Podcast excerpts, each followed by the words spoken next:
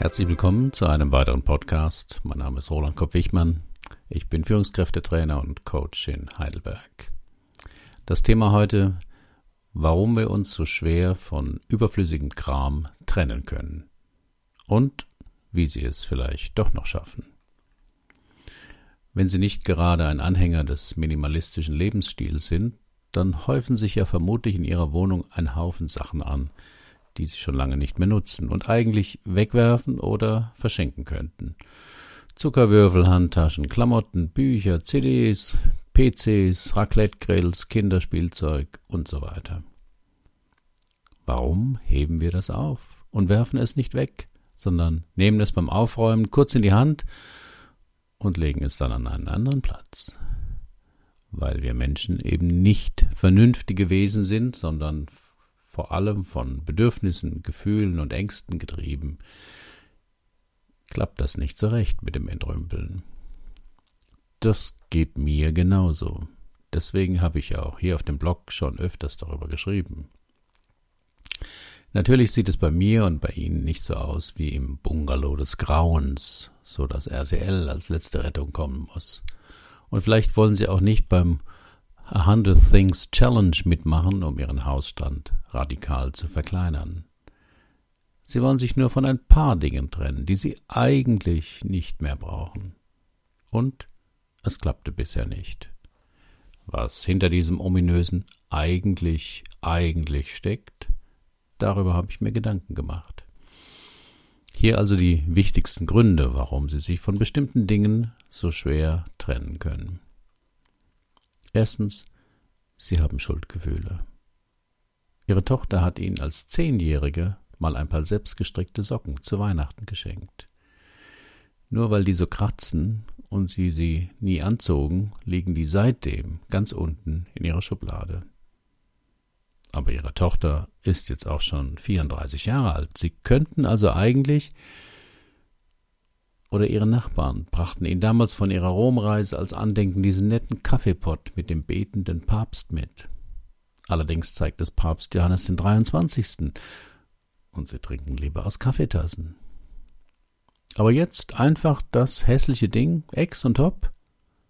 Ja klar, ihre Tochter oder ihre Nachbarn erfahren es nicht, und wenn doch, werden sie es überleben. Aber sie tun es nicht, weil sie sich schuldig fühlen.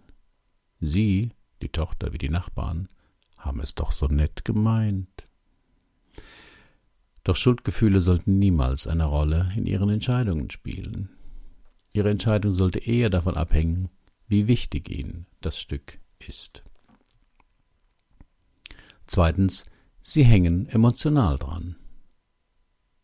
Menschen hängen oft an Gegenständen, die sie an wichtige Ereignisse oder Erfahrungen ihres Lebens erinnern. So habe ich immer noch meine Sammlung von alten Viking-Autos in einem Setzkasten in meiner Praxis. Die könnte ich locker bei eBay für gutes Geld an Sammler verkaufen, aber gegen die emotionale Bindung an einige Gegenstände ist ja nichts einzuwenden. Es sei denn, Sie haben an fast alles in Ihrer Wohnung so eine starke gefühlsmäßige Bindung. Was dagegen hilft, finden Sie einen besonderen Platz in Ihrem Zuhause, wo Sie diese Sachen hinstellen, für eine bestimmte Zeit. So können Sie nach einer Weile abschätzen, wie wichtig Ihnen diese Andenken wirklich sind. Wenn Sie nach 14 Tagen merken, dass Sie sie kaum angeschaut haben, weg damit. Ein Freund hatte die Angewohnheit, alle T-Shirts von sämtlichen Volksläufen, an denen er teilgenommen hatte, aufzuheben. Da er pro Jahr an fünf bis sechs Teil Wettbewerben teilnahm und er als 13-Jähriger damit angefangen hatte, konnte er jetzt mit 58 Jahren eigentlich jeden Tag ein anderes T-Shirt anziehen. Eigentlich. Das tat er aber nicht, sondern fand eine bessere Lösung. Die fünf wichtigsten bewahrte er auf und wirft immer eines weg, wenn er ein neues seiner Sammlung hinzufügen will. Dritter Grund, warum Sie schwer sich von etwas trennen können, das könnte ich mal noch eines Tages gut gebrauchen. Vor allem sparsame Menschen trennen sich schwer von Sachen, weil sie ja noch gut und nutzbar sind und man sie eines Tages noch brauchen könnte. Doch wenn Sie ehrlich sind, haben Sie viele Dinge in Ihrer Wohnung ein, zwei oder zehn Jahre nicht gebraucht. Eines Tages kommt eben sehr selten. Das gilt vor allem für so Trendartikel aus dem kulinarischen Bereich wie Fondue-Geschirr, Raclette und Tischgrill, Schokobrunnen und so weiter. Abhilfe schafft ein festes Datum für jedes Teil. Wenn Sie es bis dahin nicht gebraucht oder verwendet haben, weg damit. Vierter Grund. Das war mal richtig teuer. Etwas wegwerfen, was Sie mal gekauft haben, aber nicht mehr nutzen, bedeutet, dass Sie umsonst Geld ausgegeben haben. Das ist schmerzlich und deswegen heben Sie es auf. Das gibt es auch in der Wirtschaft. Man hat viel Geld in etwas investiert, die Sache führte aber nicht zum Erfolg, also sich davon trennen oder noch mehr Geld investieren. Was heißen kann, mehr gutes Geld dem Schlechten hinterherzuwerfen. Keine leichte Entscheidung, wie man bei der Rettung Griechenlands oder des Berliner Flughafens aktuell beobachten kann. Lösung der investierte Betrag für die Sache ist kein gutes Entscheidungskriterium. Die einzig wichtige Frage ist, wie viel Ihnen die Sache heute noch wert ist. Wenn Sie es nicht länger brauchen, weg damit. Fünftens, Sie betrachten es als Geldanlage. Wenn ich meine ganz alten Fix- und Foxy-Hefte aus den 50er Jahren damals aufgehoben hätte, könnte ich die heute gut bei Auktionen versteigern lassen. Sie waren quasi die Aktie des kleinen Mannes.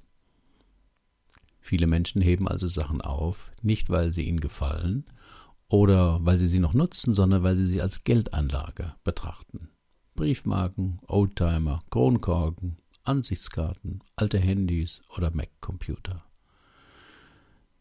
Das kann gut gehen, wenn Sie eine Nase für solche Sachen haben und sich der Markt entsprechend entwickelt. Aber ähnlich wie beim Gold- oder Ölpreis kann es auch mächtig in die Hose gehen, wie Ihnen Herr Putin erzählen kann. Vor allem, wenn Sie aus Ihrer Wohnung kein Auktionshaus machen wollen und in die Garage eigentlich über Ihr Auto stellen. Abhilfe? Ist der Gegenstand heute wertvoll? Dann verkaufen Sie ihn. Wenn nicht, geben Sie ihn weg an einen Liebhaber oder die Müllabfuhr. Sechster Grund, sie wollen damit angeben. In Büros von Managern sieht man oft, neben den obligatorischen Familienbildern, Andenken von sportlichen Veranstaltungen. Natürlich nicht vom drei Kilometer Nordic Walking oder der Medaille im Synchronschwimmen, sondern meistens Tennis oder Golfpokale. Denn derjenige will damit sein Image aufbessern. Einmal fragte ich einen, wie oft er denn heute noch Tennis spiele, weil die Jahreszahl auf dem Pokal doch schon ziemlich lange zurücklag. Egal. Einfach jemandem zu raten, sich von etwas zu trennen, weil es eher albern ist als eindrucksvoll, hilft ja nichts. Ein Coaching über die Gründe, warum er diese zweifelhafte Selbstwerterhöhung überhaupt so nötig hat, wäre vermutlich erfolgversprechender. Siebtens, Sie heben es für Familienmitglieder auf. Konfirmandenanzüge, Hochzeitskleider, Kinderwagen, Strampelanzüge, Spielsachen. Meist kommen beim Aufheben solcher Raritäten mehrere der oben genannten Motive zusammen. Man hängt emotional dran. Die Sachen haben mal richtig Geld gekostet. Das kann man doch noch eines Tages gebrauchen. Hm, eine nette Idee. Aber in der Praxis klappt das selten. Nur in romantischen Hollywood-Filmen freut sich die Braut, wenn der Mann ihr zum Hochzeitstag die silberne Brosche der Urgroßmutter schenken will, weil das so Familientradition ist. Eine gute Faustregel für solche Erinnerungsstücke aus der Familiengeschichte.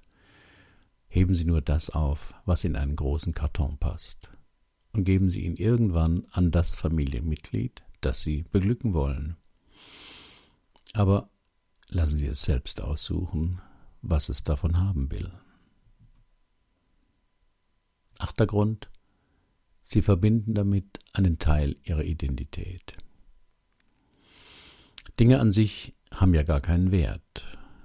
Sie haben immer den Wert, den wir ihnen zuschreiben.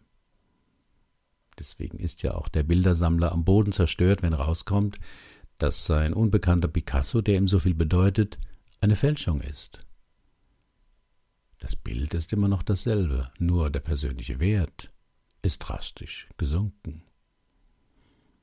Das kann man auch gut beobachten, wenn ein Paar zum ersten Mal zusammenzieht und dadurch zwei gut ausgestattete Haushalte zu einem werden müssen. Manches ergänzt sich gut, aber einiges ist auch einfach doppelt vorhanden und vernünftigerweise sollte einer sich von seinem Einrichtungsstück trennen. Wenn das mal so leicht wäre mit dem Vereinigen. Als ich heiratete, dürfte nur einer seinen Namen behalten und den Namen des Partners dranhängen, wenn man sich nicht auf einen gemeinsamen Familiennamen einigen konnte. So kam es dann zu Wortungetümen wie Leuthäuser Schnarrenberger, Müller-Lüdenscheid oder Kopp-Wichmann. Auch bei der Fusion zweier Unternehmen ist das oft schwierig. Das fängt schon bei dem neuen Namen an, zum Beispiel Daimler Chrysler, Siemens Nixdorf, und führt auch oft zu etlichen Entlassungen wegen Doppelbesetzung von bestimmten Posten. Identität ist eben ein hoher Wert. Und beim Zusammenziehen wollen sich ja zwei Menschen mit ganz unterschiedlichen Identitäten zu einer dritten Identität, dem Paar, zusammenfinden. Wenn da ein Junggeselle vor der Frage steht, sich zwischen seinem speckigen Ledersofa, getränkt mit Bier und anderen feuchten Erinnerungen oder dem entzückenden Biedermeiersofa der Freundin entscheiden zu müssen, in der Liebe wird einem nicht eben was geschenkt. Und das bringt uns wirklich zum entscheidenden Grund, warum das Wegwerfen von Gegenständen so schmerzlich sein kann. Wegwerfen erinnert uns an den allerletzten Verlust. Wer sich von seinem löchrigen Pullover aus der Studentenzeit trennt, spürt instinktiv, dass das für immer ist. Klar kann er sich noch 20 Pullover, kaufen, aber dieser eine ist weg. Für immer und vor allem für ewig. Wer sich entschließt, die 112 Benjamin Blümchen Kassetten nicht länger aufzuheben, weil kaum heute noch ein, jemand einen Kassettenrekorder besitzt, realisiert, dass der Sohn tatsächlich erwachsen und längst aus dem Haus ist. Und man selbst ein ziemliches Stück älter. Manche versuchen diese Konfrontation mit der eigenen Sterblichkeit durch ein Größeres abzumildern, das über den eigenen Tod Bestand hat schreiben ihre Biografie schon mal als 25-Jährige oder bauen sich eine standesgemäße Grabstätte, in der locker fünf Asylantenfamilien unterkommen könnten. So mischt sich in den Freiraum, den das Wegwerfen ja auch immer bringt, meist auch der unangenehme Gedanke an die eigene Vergänglichkeit. Dass nichts mehr von einem bleiben wird, höchstens die Erinnerung im Herzen einiger lieber Menschen. Mir geht es bei vielen Gelegenheiten oft auf Reisen so. Vor allem wenn es schön war, denke ich, hier wirst du wahrscheinlich nie wieder herkommen. Theoretisch ist das zwar meistens nochmal möglich, aber dann ist der Ort nicht mehr ganz derselbe und ich vermutlich auch nicht. Ach, das ganze Leben ist ein dauerndes Loslassen. Das ist zwar mit sechs Jahren auch schon so, aber da denkt man nicht so oft dran wie mit 66. Wie geht es Ihnen mit dem Wegwerfen und Loslassen? Herzlichen Dank für Ihre Aufmerksamkeit. Bis zum nächsten Mal.